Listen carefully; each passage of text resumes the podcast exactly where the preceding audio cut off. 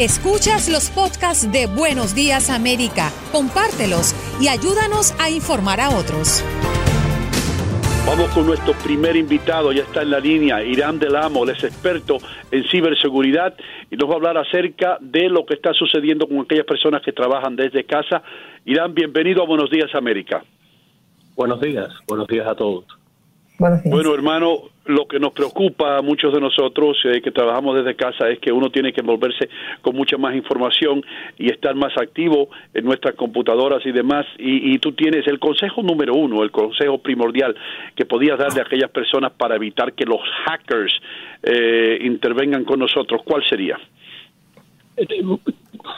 Bueno, de lo, de lo, de lo que está pasando ahora, que las personas de, lo que tienen que tener mucho cuidado son los correos que están recibiendo, eh, que le estén pidiendo información sobre eh, los planes de, del dinero que tiene el gobierno. Eh, casi siempre, casi siempre, ningún gobierno va a mandarle un, un correo en diciéndole que entre toda esta información privada. Es al revés, uno tiene que ir al gobierno para entrar esa información en, en, el website. Así que cualquier correo que reciban de, de, algún banco, cualquier correo que reciban de cualquier gobierno o de corporación que le esté pidiendo eh, información personal, no entre ningún tipo de información porque ahora se ha disparado eh, el, ah, el fraude por este caso.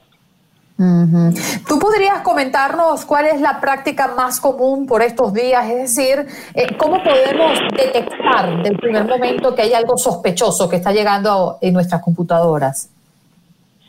Bueno, casi siempre, casi siempre eh, eh, de lo que se ve en, el fraude es que las personas le están pidiendo dinero para hacer para entrar la información o le están o le están dando un monto de dinero si ustedes mandan un money order, eh, vamos a decir, eh, hay manera de conseguirle 10 mil dólares, pero tiene que pagar mil dólares para que, para que pueda conseguir este tipo de, información y hay muchas personas que han entrado su información.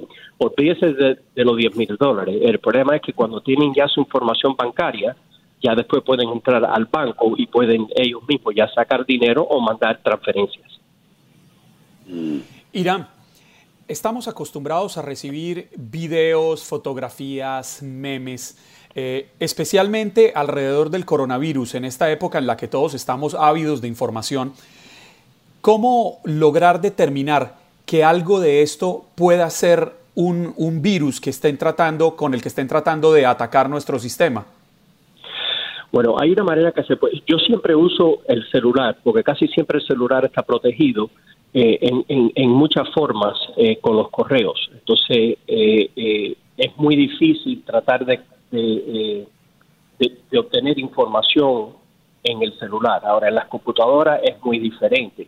Pero casi siempre, casi siempre lo que deben hacer las personas es, si, si, si va en donde está el nombre de la persona que se lo está mandando, si usted pasa el mouse o el, clic en donde está eso, usted va a ver bien de dónde está viniendo ese correo, porque puede decir, eh, vamos a decir que usted tenga un primo que se llame eh, José Pérez y dice, viene de José Pérez, pero si usted le da clic ahí arriba, usted va a ver que no va a decir José Pérez, va, a decir unos cuantos nombres, unos eh, va, a decir muchas cosas, pero no va a decir el correo de la, de la, persona. Es, ahí se ve que ese correo es fraude.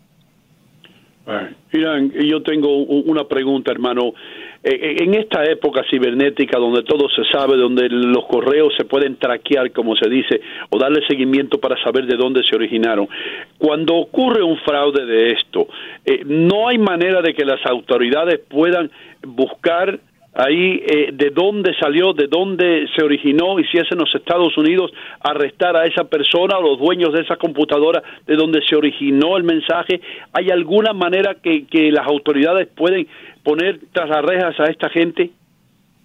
Bueno, yo acabo de trabajar de un caso ahora en donde mandaron un cheque de 1.6 millones de dólares, un, wire transfer, eh, eh, a una compañía fraude. Eh, fue increíble porque los, los, tomó como tres meses para, para, para, vamos a decir, para hablar que, es, que el, el, correo ese era fraude. y a este punto no hemos podido, eh, el, sabemos que el correo está fuera de los Estados Unidos y todo el dinero fue mandado afuera de, de, los Estados Unidos.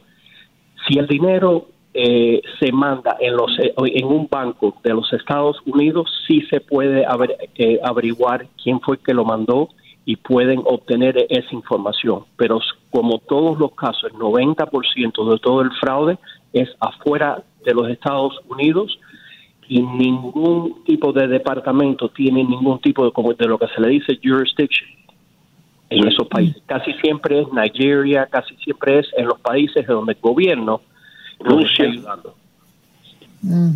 Oye, eh, ¿cómo podemos hacer? Nosotros eh, estamos tentados y, y voy a, a ponerme como ejemplo.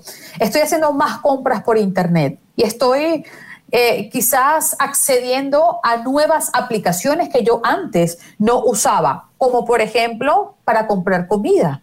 Estoy intentando salir lo menos posible y todo lo que pueda traerse a la puerta de mi casa, pues lo estoy haciendo a través de aplicaciones. ¿Estoy haciendo bien o no?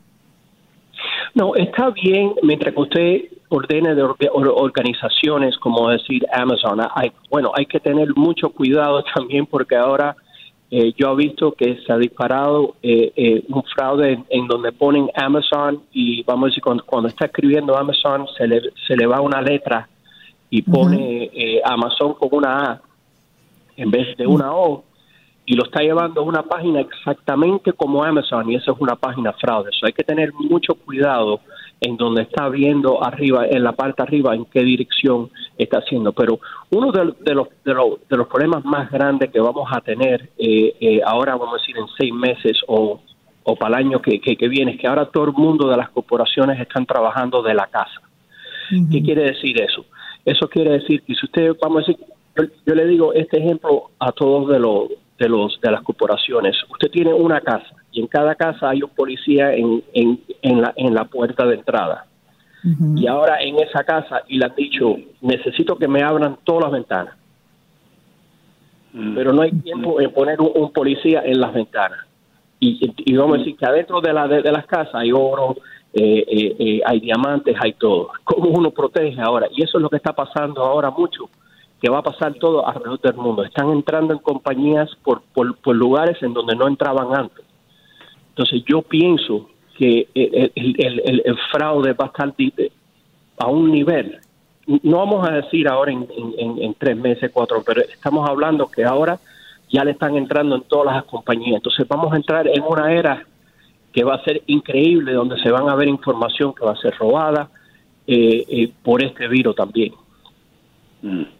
Irán, eh, Muchos tenemos que estar trabajando desde nuestra casa. Ino, Andreina y yo estamos transmitiendo para Buenos Días América de, TUDN Radio desde, desde nuestras casas. Igual lo está haciendo muchísima gente.